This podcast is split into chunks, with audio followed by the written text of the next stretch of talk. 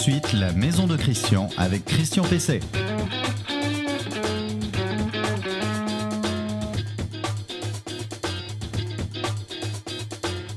Alors aujourd'hui, comme je vous l'ai dit tout à l'heure, nous avons un, un invité, Pascal Housset.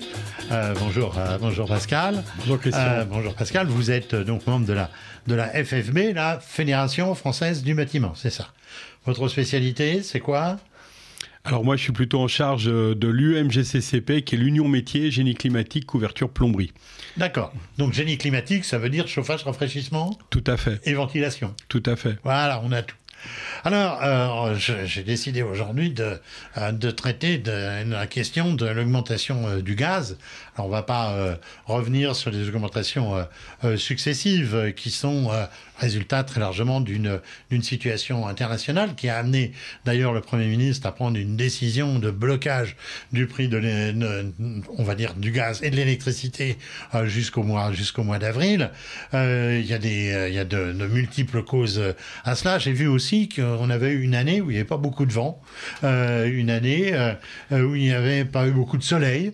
Donc les, le recours aux énergies renouvelables bah, a imposé, euh, euh, n'a pas pu être fait complètement, euh, de façon satisfaisante. Et ça a obligé à recourir donc à du gaz et à de l'électricité qui, pour partie d'ailleurs, est, produite avec du gaz. Donc augmentation de la demande évidemment du gaz et à partir à partir de là, eh bien on voit le, le résultat. Bon, faut préciser quand même que euh, sur le long terme, euh, même si là il y a eu des augmentations euh, très sévères, euh, beaucoup trop sévères, sur le long terme, l'augmentation n'est pas pas aussi euh, importante que que cela. Euh, on sait aussi qu'il y a deux types de tarifs, c'est-à-dire que ça ne touche pas tout le monde, ça touche 50% en fait au maximum des gens qui sont chauffés, euh, qui font la cuisson au gaz, puisque ça c'est le tarif réglementé, c'est-à-dire celui qui est déterminé avec les les, pouvoirs publics. Si vous avez une offre bloquée sur plusieurs années, souvent avec un, un, un fournisseur alternatif, on vous propose même 4 ans de blocage, eh ben vous n'êtes évidemment euh, pas euh, pas concerné. Alors, euh, bah, on va essayer de voir aujourd'hui, puisqu'on peut pas agir certainement sur le tarif du gaz, on peut pas, il n'y a pas beaucoup de solutions, sauf celle que je viens de vous donner, c'est-à-dire de changer de fournisseur. Mais on va s'intéresser donc aux, aux solutions qui- pour faire baisser sa facture de gaz. C'est-à-dire qu'il y a moyen de moins consommer. Alors c'est euh, effectivement euh, le, propos que nous allons avoir avec, euh, avec Pascal Housset. Pascal, est-ce que la première des, des précautions à prendre, c'est pas déjà de bien entretenir sa chaudière? Oui, on, l'oublie souvent, effectivement, il est important pour s'assurer de la performance de, sa chaudière d'effectuer chaque année un entretien de, de sa chaudière de façon à vérifier qu'elle soit bien réglée, euh, qu'elle soit opérationnelle et ça permet euh, bien souvent de, de faire des gains qui sont non négligeables, euh, y compris un point qu'on on évoque peu, c'est le nettoyage aussi des réseaux de chauffage, hein, donc ce qu'on appelle plus communément le Le désembouage désembouage. qui peut être jusqu'à 15% de surconsommation énergétique. Donc ça, ça fait partie des préconisations que bien souvent les installateurs et mainteneurs indiquent à leurs clients. De, toute façon, c'est euh, obligatoire. Euh, annuellement, il faut, il faut faire entretenir sa, chaudière, mais il faut peut-être aller plus loin que euh, le simple en- entretien obligatoire, je vais dire. Oui, alors aujourd'hui, les, installateurs, et le font d'ailleurs de- depuis très longtemps, c'est qu'il y, a- une notion bien évidemment d'accompagnement et de conseil des utilisateurs de systèmes de chauffage, de façon aussi à les conseiller à bien régler, à bien gérer leur température, c'est important, de confort, euh, parce que là aussi, souvent, il y a des économies. Donc il y a l'entretien proprement dit, et puis la notion de conseil par rapport à l'usage. D'accord. Et puis il y a le pilotage aussi. On voit beaucoup trop de euh, d'installations dans des maisons qui n'ont même pas un thermostat euh, un thermostat centralisé. Alors aujourd'hui, on peut en dire en plus des, des perfectionnements avec la domotique qui sont euh, considérables. On peut piloter à distance. Donc est-ce que c'est pas aussi le minimum, c'est d'avoir un thermostat centralisé Tout à fait, Christian. Donc, bon, la, la plupart des installations aujourd'hui, à près de 90%, ont au moins un thermostat d'ambiance, un simple thermostat d'ambiance, voire un thermostat programmable. Mais on peut voir depuis maintenant près de 5 ans une évolution aussi de l'application sur smartphone qui permet aux utilisateurs de pouvoir régler leur chauffage à distance, y compris dans leur déplacement, etc. Avant, c'était surtout les résidences secondaires, mais maintenant, c'est également pour les résidences principales. Oui, et puis il y a la programmation dans la journée. On sait que beaucoup de maisons sont chauffées, pardonnez-moi l'expression, mais à tout berzingue pendant la journée, alors que, en fin de compte, il y a besoin d'être chauffé peut-être deux heures le soir et puis deux heures le matin. Oui, alors bien sûr, bon, faut éviter de faire le, yo-yo. c'est pas forcément toujours une. Euh, en général, il est conseillé plutôt 2 degrés hein, de, entre la, la, température confort, ce qu'on appelle plus communément, et la température réduite. Mais euh, le, moyen de pouvoir réguler de façon euh, optimum, selon en fin, fin, de compte du mode de vie des, des, des, particuliers, permet là aussi de faire des économies. Tout à fait, Christian. Alors. On en a parlé déjà pas mal de, pas mal de fois. Est-ce que euh, dans cette émission, est-ce que c'est pas le moment de changer euh, sa chaudière si elle a, je sais pas, une dizaine d'années, peut-être de la remplacer par une chaudière euh, condensation performante, voire de, de passer à la PAC hybride de gaz? Oui, alors c'est effectivement euh, un, très bon moment pour, euh, pour avoir cette réflexion, euh, pas uniquement parce qu'il y a, y a les hausses d'énergie, mais il y a un dispositif qui est mis en place maintenant déjà depuis un certain temps qui s'appelle l'étiquette chaudière, hein, qui est un dispositif qui permet véritablement de, de, pouvoir déterminer par rapport à l'âge de la chaudière son niveau de performance avec un classement ABCD, et ça permet de pouvoir expliquer de, de façon très précise aux particuliers euh, le, le, fait de remplacer pour permettre d'avoir un, gain, un gain énergétique, mais aussi gagner en confort, on l'oublie souvent de le dire. Il y a, y a, beaucoup d'aides euh, pour, pour aussi changer euh, son matériel, et puis je pense que j'ai vu que le coup de pouce chauffage du gouvernement était porté jusqu'au 31 décembre, c'est ça? Oui, alors on a, on a la période 4 euh, où on a un petit peu plus de, de, temps, effectivement. Donc on, nous sommes vraiment satisfaits d'avoir pu obtenir ce, ce délai supplémentaire euh, qui est en phase aussi avec la difficulté hein, d'avoir euh, certains produits aujourd'hui. mais il y a des aides de toute manière qui vont continuer, même si les coups de pouce seront peut-être pas forcément sur la cinquième période au même niveau. Mais il y a des aides, ça permet d'avoir un gain au niveau énergétique et là encore d'améliorer le confort dans l'usage au quotidien.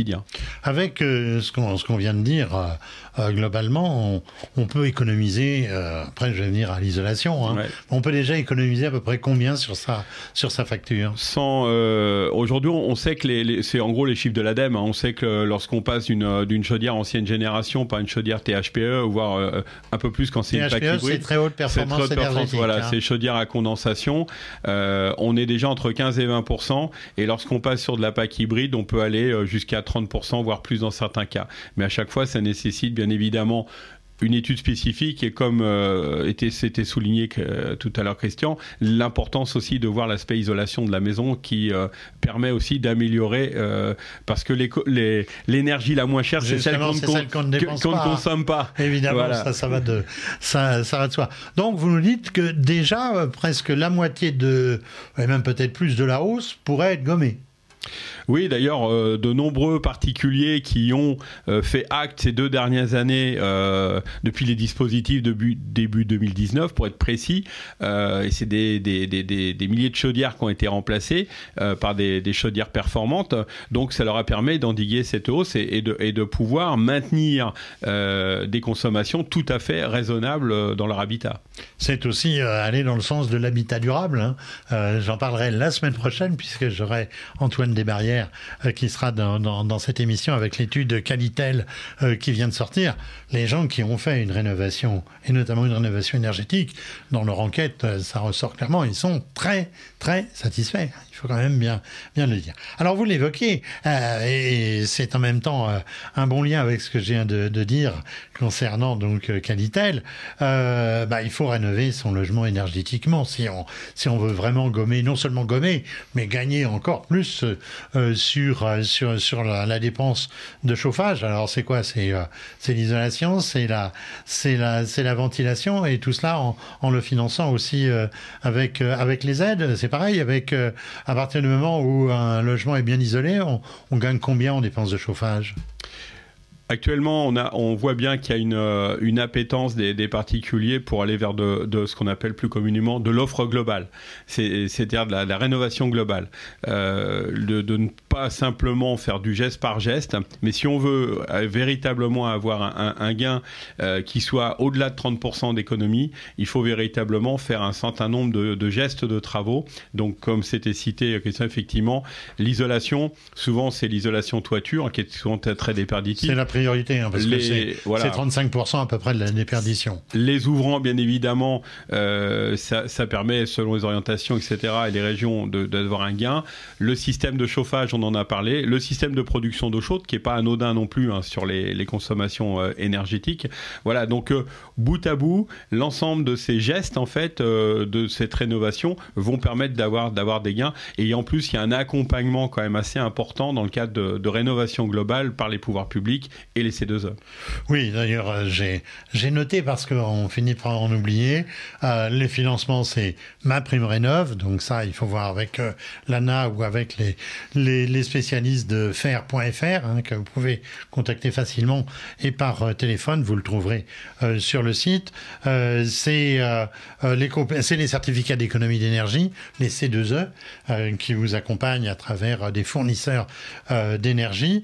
c'est l'éco-PTZ, hein, on n'y pense pas euh, assez, assez souvent. Ce sont des, des, aides locales et puis c'est aussi la TVA à 5,5.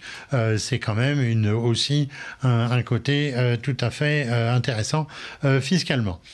Pascal Housset, je pense qu'on a fait à peu près le, le, le tour de, de, la question. Je rajouterais juste encore une aide qui est, qui est peu évoquée, mais qui est très importante, c'est les caisses de retraite beaucoup de, de personnes euh, ne, ne, pensent pas qu'ils peuvent avoir ces aides. Donc, il ne faut pas hésiter pour les gens qui sont à la retraite de solliciter leur caisse de retraite, parce que souvent c'est une aide bien précieuse dans le financement de leurs travaux. D'accord. Mais je pense que si on va voir un, un, un, conseiller faire, il doit être en mesure normalement de regrouper toutes les aides. Mais vous avez parfaitement euh, raison, euh, Pascal, d'insister là-dessus. Merci Pascal Housset. Merci et à, Christian. À une très, à une très prochaine fois.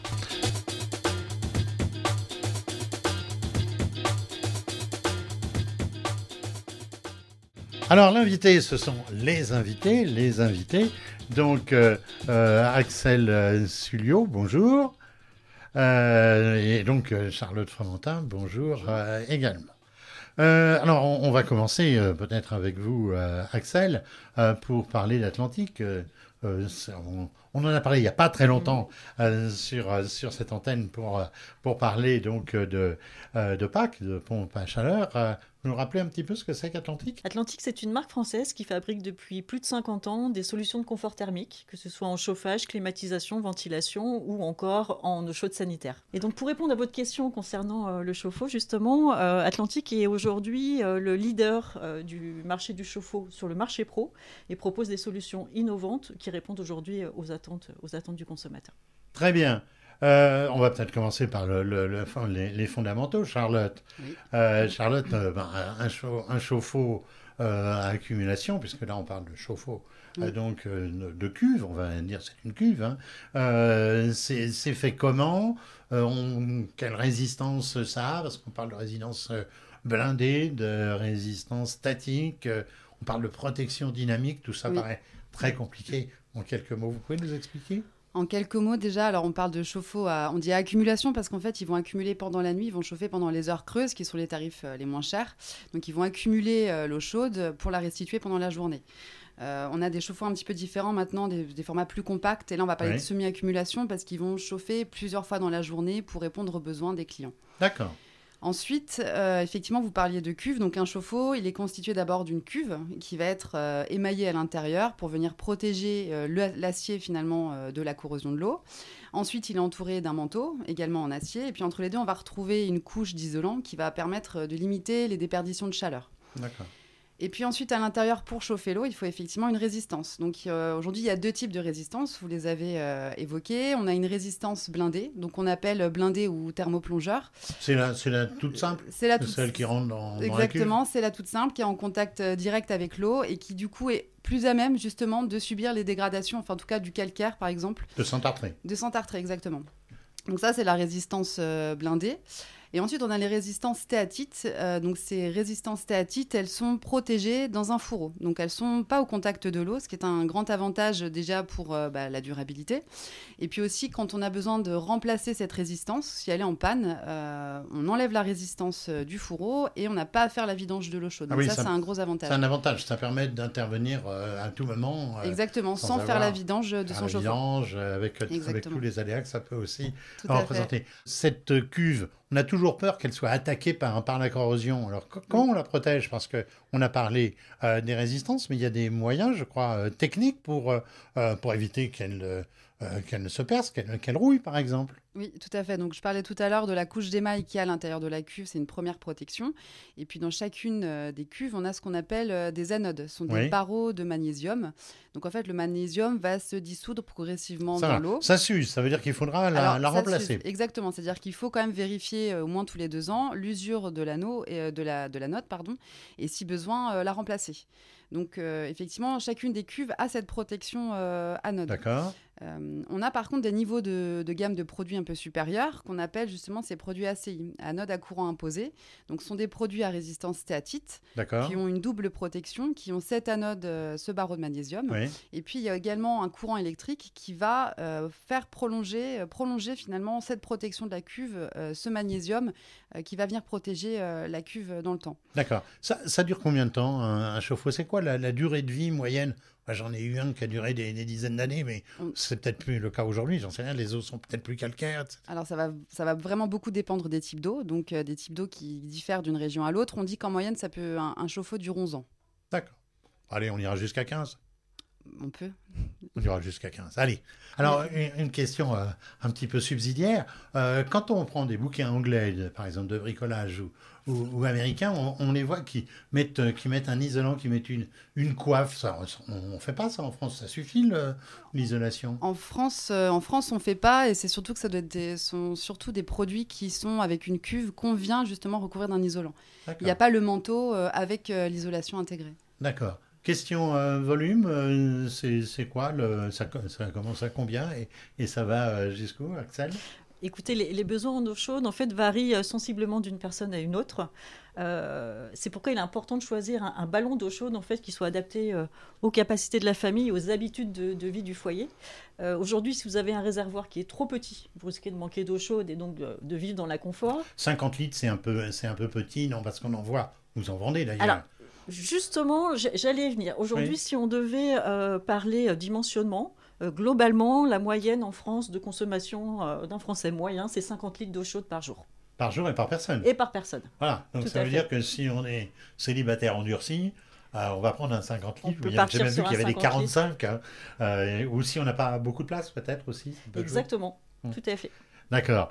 Euh, alors, justement, on, on y vient. Question, les, les- les formes, euh, c'est quoi? Parce que autrefois, on voyait, on en voit encore d'ailleurs, vous en faire peut-être des, des sphériques. euh, bon, après, on est passé au, au cylindrique, euh, surtout pour les gros volumes.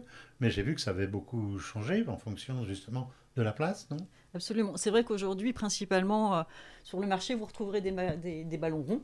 Euh, mais Oui. Atlantique fait de plus en plus de chauffe-eau euh, dits plats ou des chauffe-eau carrés. D'accord. En fait, c'est des chauffe-eau qui allient à la fois le design et l'intégration. Donc, quand on dit intégration, ça veut dire que ce sont des chauffe-eau gain de place que vous pourrez installer assez facilement dans n'importe quel type de logement.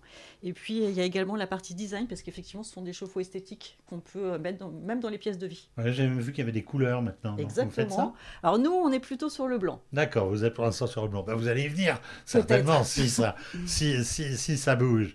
Euh, alors, euh, par exemple, dans une cuisine, on peut mettre un, un, un chauffe-eau, je sais pas, d'une- de quoi de, quel, quel, quel volume, s'il est, il est plat, on peut arriver à, quel volume? On peut aller jusqu'à... Aujourd'hui, les chauffe-eau plats qu'on qu'on propose vont de 40 à 150 litres. Ah oui, 150 Et vous pouvez litres, mettre jusqu'à 150 litres, un chauffe-eau de 150 litres dans, dans votre cuisine sans aucun problème. D'accord. Alors on parle aussi, euh, j'ai vu notamment sur votre site, euh, de, euh, de chauffe-eau connectés. Alors est-ce que c'est pas, est-ce que c'est pas vraiment une, est-ce que c'est pas vraiment un effet de, un effet de mode, euh, Charlotte? C'est, euh, euh, c'est, ça sert vraiment à quelque chose d'avoir euh, son, l'état de son chauffe-eau euh, sur son smartphone? Alors, le chauffe-eau connecté, il, il va permettre de répondre à différents besoins, différents usages de nos clients. Oui. Euh, effectivement, le premier, euh, la première attente des clients, c'est de voir leur consommation. Leur consommation d'énergie. Oui. parce qu'on sait qu'un chauffe-eau électrique, dans un foyer qui est, qui est totalement électrique, il peut représenter jusqu'à 20% de la consommation Ah totale oui, du foyer. Donc la connectivité, elle va permettre de, effectivement de voir quelle est, euh, bah, quelle est la consommation de ce chauffe-eau. Et puis on a d'autres euh, fonctionnalités, euh, comme par exemple, euh, ce qui est intéressant vu que ça consomme de l'énergie, c'est de se mettre en mode hors gel ou mode absence. Oui. Et donc euh, accéder au mode absence, on peut le faire sur certains chauffe-eau directement dessus via une interface ou via la connectivité. D'accord. Il y a d'autres bénéfices à la connectivité, euh, comme euh, de la programmation. Programmer ses euh, plages de chauffe, par exemple. Ou encore, quand on a des amis qui viennent le week-end, se mettre un mode, mettre un mode boost pour augmenter pardon, sa capacité d'eau chaude. D'accord. Mais alors, justement, quand on parle connexion, quand on parle, vous aviez dit tout, tout de suite, vous avez dit tout de suite que quand on quand on n'était pas forcément là, on pouvait le baisser, etc. Moi, on me pose souvent la question, si on n'a pas cette connexion euh, et qu'on euh, part pendant 8 jours ou pendant 15 jours, est-ce que ça vaut le coup d'arrêter son, euh, le fonctionnement de son, de son chauffe-eau à accumulation? À partir de quel moment on peut dire, voilà, c'est bon, maintenant, arrêtez-le et remettez-le en marche après? En fait, il faut, le, il faut pouvoir le mettre en place à chaque départ en vacances, sur des durées même de week-end. Ça a un intérêt de... de- Ça intéresse sur un week-end d'arrêter Parce que moi, je me demande toujours si le fait d'arrêter le chauffe-eau, eh bien, ça ne redemande pas plus d'énergie après pour le remettre en marche. Globalement, non. En fait, euh, il y a quand même un intérêt à venir le, à venir le couper parce qu'après, on va, on va quand même limiter euh, la déperdition. Euh, L'intérêt, c'est que le chauffe-eau ne vienne pas relancer à consigne pour rien. D'accord. Euh, on va parler d'un autre type de, de chauffe-eau. Là, on a parlé de ce qu'était l'évolution du, du chauffe-eau euh, euh, basique. Alors, on, entend beaucoup parler du, du, thermodynamique. Alors, le thermodynamique, ça intègre quoi? Une PAC, c'est ça, une pompe à chaleur? Exactement. C'est un chauffe-eau en fait qui va intégrer une pompe à chaleur et qui a de toute façon également un appoint, euh, un appoint électrique.